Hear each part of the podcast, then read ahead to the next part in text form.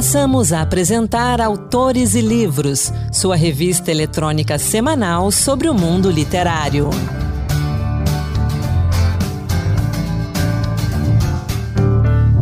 Olá, no ar agora, Autores e Livros, com dicas de leitura, notícias, a tradicional entrevista com quem faz literatura e poesia. É a nossa revista literária de toda semana. Sou Anderson Mendanha e vamos juntos. A representação da água na literatura, a partir da obra de diferentes escritores nacionais e internacionais, é tema de uma série de palestras virtuais da Casa das Rosas, espaço Haroldo de Campos de Poesia e Literatura. O ciclo Literatura e Água, da Odisseia às travessias de migrantes e refugiados, convida a uma viagem no tempo para mostrar como esse elemento tão importante da natureza esteve presente na história da humanidade, além de refletir também sobre sua presença na literatura e demais linguagens artísticas. Os oito encontros estão marcados para as terças-feiras de julho e agosto, das 7 às 9 da noite, virtualmente pelo Zoom. A abertura do ciclo aconteceu no último dia 5 de julho com Juliana Ragusa, professora de Língua e Literatura Grega da Universidade de São Paulo, a USP. O tema foi a Odisseia de Homero, uma das obras mais antigas do mundo, que conta a saga de Ulisses, condenado a vagar pelos mares sem poder voltar para casa. O encontro do dia 12 apresentou o romance Iracema de José de Alencar com Stefania Chiarelli, professora de literatura brasileira na Universidade Federal Fluminense. Para as próximas semanas estão previstas palestras sobre os deslocamentos migratórios marítimos e os navios, sobre a água na obra de Guimarães Rosa, os Lusíadas de Camões, até chegar aos autores brasileiros contemporâneos como Adriana Lisboa e Paloma Vidal. A Casa das Rosas, espaço Haroldo de Campos de Poesia e Literatura, integra a rede de museus Casas Literárias, programa da Secretaria de Cultura e Economia Criativa do Estado de São Paulo. Para saber mais, mande um e-mail para contato@casadasrosas.org.br ou acesse o Instagram e visite o perfil arroba Casa das Rosas. E vamos às nossas dicas de leitura? Hoje trago três sugestões bem pops. A gente começa com um livro que trata de emancipação feminina, viagem no tempo e que traz muitas, mas muitas referências culturais. Imagina só ter a oportunidade de viajar para 1959. Maria Júlia não se encaixa no seu próprio tempo e detesta tudo que tem a ver com o mundo moderno. Sem interesses amorosos e nada que aprenda, a jovem tem a oportunidade de voltar aos anos dourados brasileiros e aí se redescobrir. Repleta de referências musicais, incluindo canções marcantes da bossa nova e nomes aclamados como Nat King Cole e Frank Sinatra, da Fossa Bossa, de Gisele Fortes, traz reflexões importantes ao colocar a protagonista para encarar escolhas difíceis. Se render às descobertas do amor verdadeiro ou se tornar uma mulher independente que pode, de fato, fazer a diferença. De forma leve, com cenas divertidas de aquecer o coração, Gisele consegue ainda trazer um aspecto mais complexo à narrativa. Ao voltar no tempo, Maria Júlia se vê imersa em uma sociedade bem conservadora, de concepções muito diferentes das que está acostumada, principalmente sobre o papel da mulher, e este será um fator importante para entender seu verdadeiro lugar no mundo. Visitar o passado, além de refletir sobre conquistas e privilégios, é uma forma de ressignificar o presente, como uma mensagem poderosa de força feminina, da Força Bossa é uma leitura reconfortante para todas as idades, mas principalmente para o público jovem adulto que precisa de um empurrãozinho para entender o tamanho de sua influência. A versão digital da Força Bossa de Gisele Fortes está disponível na Amazon por apenas R$ 1,99. Quem é assinante do Kindle lê de graça. Você com certeza já leu uma história em que o protagonista perde a memória, não é? Mas imagine se a falta de lembranças fosse, na verdade, a falta de um passado. É com essa premissa intrigante que Becca Mackenzie inicia o livro Se Pudesse Contar as Estrelas, uma ficção cristã inspirada em Peter Pan. A história de Alison começa com a garota acordando de um afogamento sem saber quem é ou o que aconteceu. Ao ser resgatada por um grupo de crianças, Alison precisa encarar uma verdade dolorosa. Ela está na terra do nunca, lá daqueles que nunca nasceram. Porém, enquanto a menina tenta aceitar o fato, ela descobre algo que não deveria e a faz questionar tudo o que já lhe disseram. Mas na terra do nunca, questionar é perigoso e cada decisão terá consequências irreversíveis. Publicado inicialmente no Wattpad, Se Pudesse Contar as Estrelas arrebatou mais de um milhão e meio de leituras. Agora, a nova versão disponível na Amazon conta com cenas inéditas e custa apenas R$ 14,50, disponível também para os assinantes do Kindle. Com certeza você já ouviu falar do livro Mulheres que Correm com os Lobos, obra da psicanalista Clarissa Pinkola Stess, que incentiva mulheres a reencontrarem a própria natureza livre e selvagem. Publicado há 30 anos, em 1992, esse livro passou mais de 145 semanas na lista de mais vendidos dos Estados Unidos e já foi publicado em 42 idiomas. Relançado pela Rocco em capa dura em 2018, o livro continua fazendo sucesso aqui no Brasil. O livro de Clarissa reúne 19 lendas folclóricas, contos de fadas e histórias de diversas culturas, coletadas pela autora ao longo de 20 anos. São narrativas que abordam diferentes nuances do arquétipo da mulher selvagem.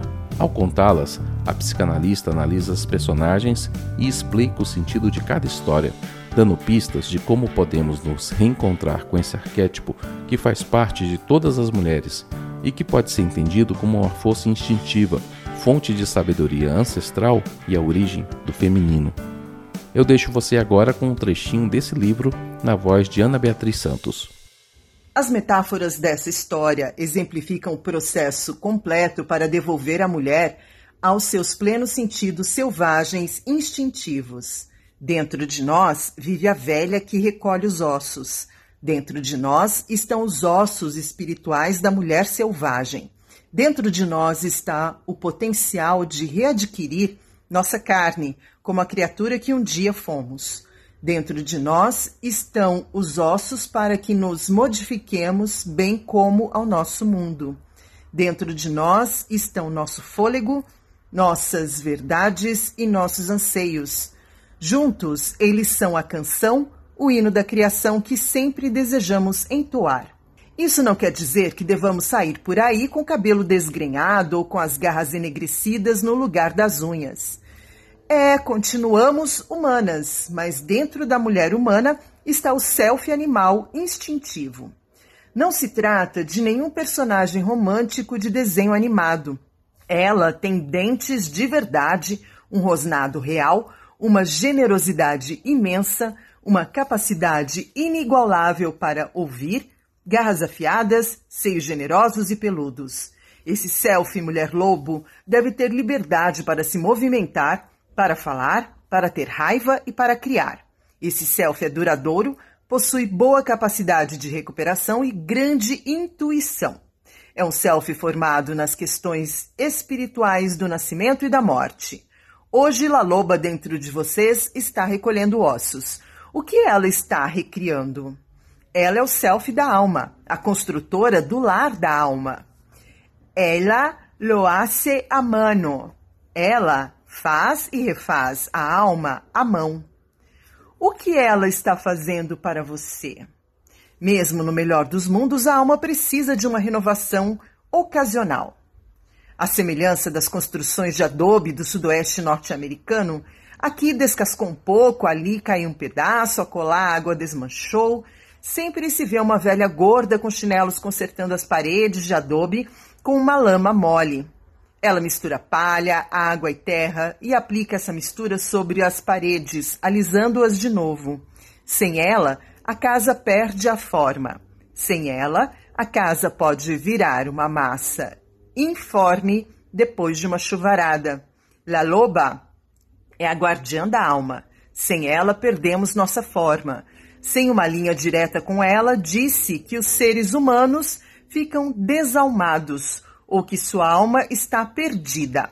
Ela dá forma à casa da alma e constrói mais com suas próprias mãos. Esse é o trecho, página 50, de Mulheres que Correm com os Lobos. Mulheres que Correm com os Lobos, de Clarissa Pincola Estes, tem 576 páginas e pode ser encontrado facilmente nas livrarias, portais de livros e nos sebos. E chegou a hora da nossa entrevista da semana. Hoje, converso com Angélica Calil sobre a biografia em quadrinhos Berta Lutz e a Carta da ONU. Entrevista. Lançado no início deste ano, Berta Lutz e a Carta da ONU é o primeiro título da Ó, Outra História, selo infanto-juvenil da editora Veneta. O livro fala sobre a participação da bióloga feminista Berta Lutz na elaboração do documento que, em 1945, estabeleceu a criação da Organização das Nações Unidas, a ONU. Em outras contribuições, a cientista brasileira ajudou a garantir que a pauta da igualdade de gênero fosse incluída no texto. A história é contada na forma de quadrinhos por Angélica Calil e Mariama Fonseca, vencedoras do Jabuti Juvenil em 2021 e colorizada por Fal Carvalho. Angélica, uma alegria conversar com você aqui no Autores e Livros. Seja bem-vinda. Muito obrigada, alegria minha, e é um imenso prazer conversar com vocês sobre essa mulher tão importante para o Brasil, que foi a Berta Lutz, para o Brasil e para o mundo, né? Isso mesmo, um nome importante um, um nome até que tem um prêmio no Senado Federal com o nome Berta Lutz. Angélica, o texto ali nasceu das memórias escritas pela própria Lutz, contou com a consultoria da historiadora Tereza Novaes, que é professora aqui na Universidade de Brasília. Conta para gente como é que nasceu esse projeto e por que contar essa história na forma de história em quadrinhos. Pois é, eu, eu e a Ama, a Mariama Fonseca, que é ilustradora, a gente trabalha juntas e a gente já queria há um tempo fazer uma história em quadrinhos sobre alguma mulher brasileira. E a gente estava num processo de pesquisa e eu fiquei sabendo que existia esse documento no qual a Berta Lutz contava é, como que foi o trabalho dela na, na Conferência de São Francisco, que foi a conferência que deu origem à ONU, para incluir a palavra mulheres na Carta da ONU, que é o texto de fundação né, das Nações Unidas. E a, aí, na pesquisa, eu descobri que a, a Tereza Novaes, a professora Teresa Novaes tinha esse documento, entrei em contato com ela, ela me cedeu, me mostrou o documento. Na hora que eu li, eu falei, gente, é muito visual esse documento, porque a Berta conta alguns detalhes assim, parece que a gente está assistindo. E aí encaixou perfeitamente é, numa história em quadrinhos. E, e aí foi muito importante contar com a consultoria de uma historiadora como a Teresa, que pesquisa a Berta Lutz, uhum. né? porque ela me deu, me, me, me mostrou outros documentos, a Berta Lutz deixou muita coisa escrita, ela deixou muito organizado, né, o arquivo dela, e com esses outros documentos eu consegui encaixar, né, o quebra-cabeça e montar o roteiro. Como é que foi o processo, então, para recolher todas essas informações? Acredito que deve ter sido um trabalho complexo e que muita coisa deve ter ficado de fora também, né? É, sim, a gente sempre é, é, escrever, fazer roteiro é uma escolha, né? A gente escolhe uma linha uhum. narrativa e eu escolhi focar no documento. Então, a gente é, fez o roteiro e a Ama desenhou o que a Berta contou. Então, a gente tem a voz dela. E eu acho que ficou interessante também, porque a, a voz das mulheres uh, na história, ela é apagada. Uhum. Né? Então a gente uh, manteve a voz da Berta, né, o que ela estava contando, e, e, e, claro, teve que ter pesquisa para a gente situar, entender o que ela estava contando. Né? Então, assim, onde ela estava, o que, que ela descrevia, como ela, ela era. A Mariama fez um trabalho bem completo também de pesquisa em, em fotografias, porque tem muita coisa da época, né? A moda, os cenários. Então foi um trabalho bem é, detalhado e bem gratificante também, porque quando a gente mergulha na história das mulheres, a gente consegue ter a, assim a, a, nitidez de que nós não somos coadjuvantes da história como se quer que a gente acredite, não. nós também somos protagonistas, né? E, e, esse mundo de homens, onde só os homens decidem, a gente está vendo que não, não, deu, não deu certo, né? O mundo uhum. não está digamos assim, um lugar de muito bom para viver, né? Tá inóspito. Então, é, quanto mais eu pesquiso sobre as mulheres, mais eu tenho a certeza de que a gente só pode chegar a um lugar melhor para todo mundo, a humanidade, né, se as mulheres também sentarem nos espaços de decisão política. Berta Lutz e a Carta da ONU não foi seu primeiro projeto com a AMA, né? Você já falou aí. Em 2020, vocês lançaram Amigas que se Encontram na História, foi o livro que ganhou o Jabuti de 2021, né? Como literatura juvenil. E antes vocês tinham lançado também o livro a partir do, do canal do YouTube, né? Você é feminista e não sabe. Fala um pouquinho Sim. desses dois livros e eu fiquei chateado porque é, Amigas que não se encontram na história, um livro vencedor do Jabuti, se encontra esgotado e você não, não acha por aí para comprar, não sei em alguns sebos. É, então, é, é assim, é, o, o, o, nosso primeiro livro juntas, meu e da Ama, foi o, o Você Feminista Não Sabe Entrevistas Ilustradas, que a gente pegou as entrevistas do canal e colocou em forma de livro, com mais informação, com ilustrações, né? E foi um livro que a gente fez com financiamento coletivo. Esse livro está uhum. esgotado mesmo, assim. É, depois a gente fez o Amigas que se encontraram na história, que ganhou o prêmio Jabuti de livro juvenil, e ele vai ser relançado agora em agosto pela editora seguinte, junto com o volume 2, né, o Você Feminista e Não Sabe 2, também pela editora seguinte, que foi contemplado pelo PROAC, que é um edital aqui do governo do estado de São Paulo. E, e aí, em 2021, a gente lançou o Berta Lutz, a Carta da ONU, que é um livro em quadrinhos, né? E que agora a gente está trabalhando mais em cima dele, que eu acho que é um livro muito importante para ser falado uhum. nesse ano de eleição, Sim. né? Porque as outras mulheres que estavam com a Berta lá na Conferência de São Francisco em 1945 quase todas eram também sufragistas em seus países, né, líderes sufragistas. Então é, é, um tema que é interessante que a gente fale, porque parece que, ai, que a gente sempre teve direito a voto, mas é muito recente o direito das mulheres de votar e serem votadas, né? A gente está conversando contigo aqui e estamos falando da AMA, né? E a AMA é parte importantíssima desse livro, né? Porque os desenhos dela são maravilhosos, a narrativa visual dela é incrível, né? Dá uma fluidez à história fantástica, e a gente então tem que aqui registrar esse maravilhoso trabalho dela. A gente está em rádio e podcast, então não dá para ver imagens, mas fica aí o registro, né? Sim, sim, não, é muito importante. O, o, nosso trabalho é um trabalho de coautoria, né? Nós duas somos autoras de todos os livros que a gente, que a gente cria e eles, eles, eles assim acontecem, são criados é, em dupla mesmo, é uma criação das duas. Então, é, os desenhos são importantíssimos. Eu fico assim muito orgulhosa e honrada de trabalhar com a, com a Ama, porque eu acho os desenhos dela maravilhosos e ela traz, eh, como ela tem também esse olhar de uma mulher feminista, assim como eu, uma mulher mãe feminista, uhum. o, o desenho dela traz isso, né? traz essas questões no traço.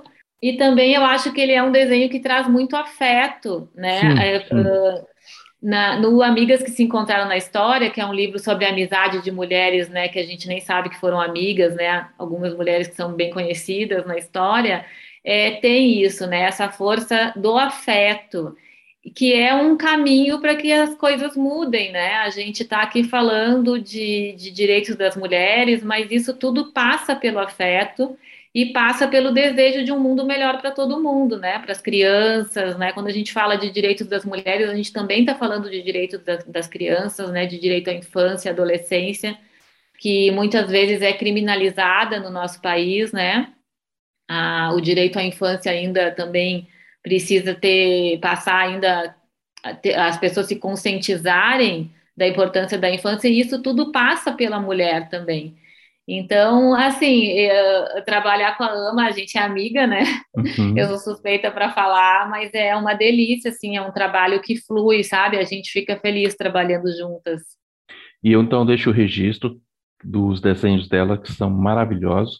E eu coloco a Ama aí entre os grandes nomes do desenho, dos quadrinhos, né, no mundo afora. Eu sou entusiasta de história em quadrinhos e o trabalho dela me lembrou muito do quadrinho europeu, de grandes nomes, me lembrou ali um pouco de Girard, de Moebius, um pouco ali do ambiente francês. Então fica o registro e os parabéns para a AMA.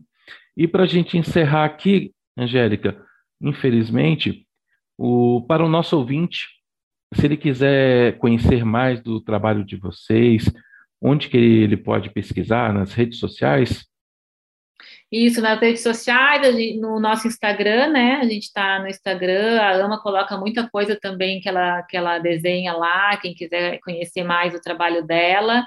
E quem quiser comprar os livros, uh, Berta Lutz, a Carta da ONU está à venda no site da Veneta, da editora Veneta, também nas melhores livrarias. Uh, o Você é Feminista e Não Sabe está esgotado, a gente talvez um dia faça uma nova, uma nova tiragem. E Amigas que se encontraram na história uh, vai ter agora um relançamento do, do volume 1 e lançamento do volume 2 em agosto, ainda a gente não sabe a data, pela editora seguinte. Então a gente vai voltar a falar desses dois relançamentos aí do, e do lançamento da segunda edição, mais aqui no Autores e Livros. Angélica Calil, muito obrigado pela sua participação aqui, obrigado pela conversa. Ah, eu que agradeço, foi uma alegria conversar sobre, sobre os livros com você. Até a próxima. Até mais. A biografia em quadrinhos Berta Lutz e a Carta da ONU, de Angélica Calil, Mariama Fonseca e Fal Carvalho, está disponível nas livrarias e portais de livros a partir de R$ 29,00. E o Encantos Diversos de hoje traz um pouco da poesia de Carlos Felipe Moisés. Encantos Diversos Poemas que tocam. Olá, hoje o Encantos Diversos traz para você o poeta paulistano Carlos Felipe Moisés, que viveu de 1942 a 2017. Carlos Felipe Moisés foi também tradutor, crítico literário, professor universitário e autor de livros infanto-juvenis. Estreou na poesia com a obra A Poliflauta do Bartolo, publicada em 1960. No ano seguinte, lançou O Signo e a Aparição. Em 64, foi a vez de A Tarde e o Tempo. Carta de Mariar veio a lume em 66. Em 74, publicou Poemas Reunidos, de onde selecionei o trecho 1 de O Dia Segue o Curso Itinerante.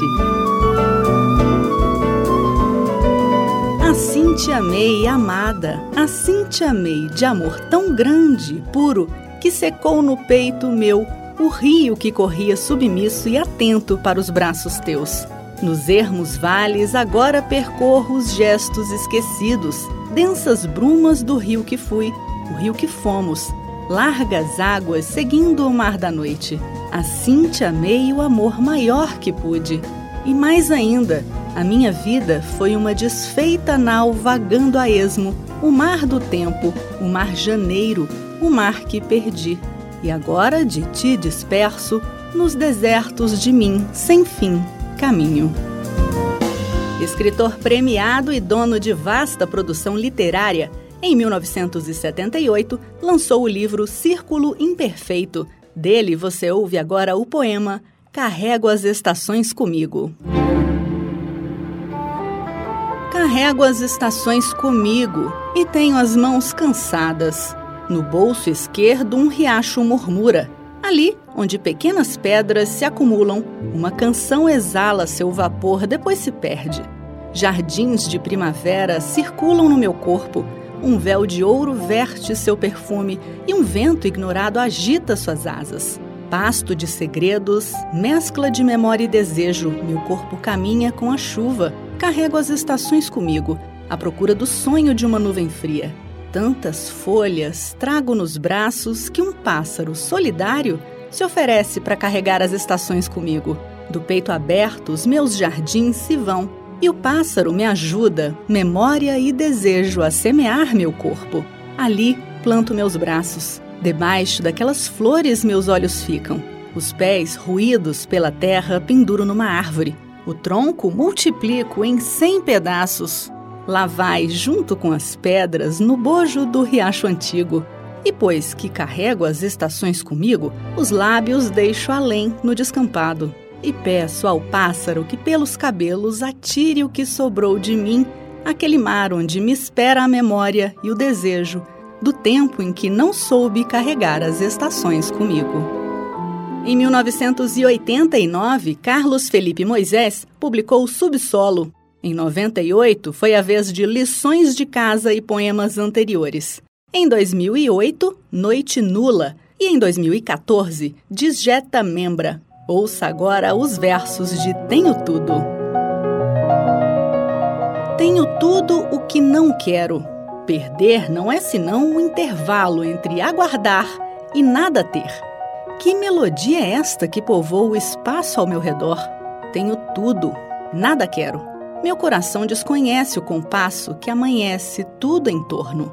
No entanto, meus passos seguem. No encalço de quê? Tenho tudo. A noite abrigada em meu peito, a música de meus passos, a relva, a distância coberta por inesquecível melodia. Não quero mais do que tenho. Um canto flutua no ar vazio. Tenho tudo os pássaros que me fogem dos olhos para saudar no horizonte a úmida manhã que principia. Para fechar, Tiago York, mais bonito não há. Nada mais belo que olhar de criança no sol da manhã. Chuva de carinho é o que posso pedir nessa imagem tão sã. Lindo no horizonte o amanhã que nunca esqueci. Doce lembrança do sonho que eu vejo daqui. Ser amor. Pra quem anseia, solidão. de casa cheia, dar a voz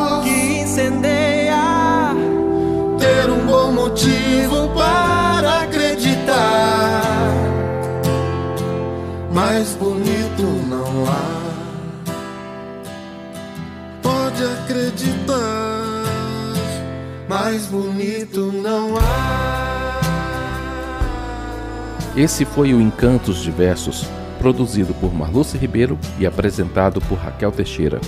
E o Autores e Livros vai ficando por aqui. O programa de hoje contou com a apresentação de Anderson Mendanha, produção de Ana Beatriz Santos e trabalhos técnicos de Josevaldo Souza. Na semana que vem, Autores e Livros especial dedicado ao Dia da Mulher Negra. Até lá, boa leitura. Acabamos de apresentar Autores e Livros, sua revista eletrônica sobre o mundo literário.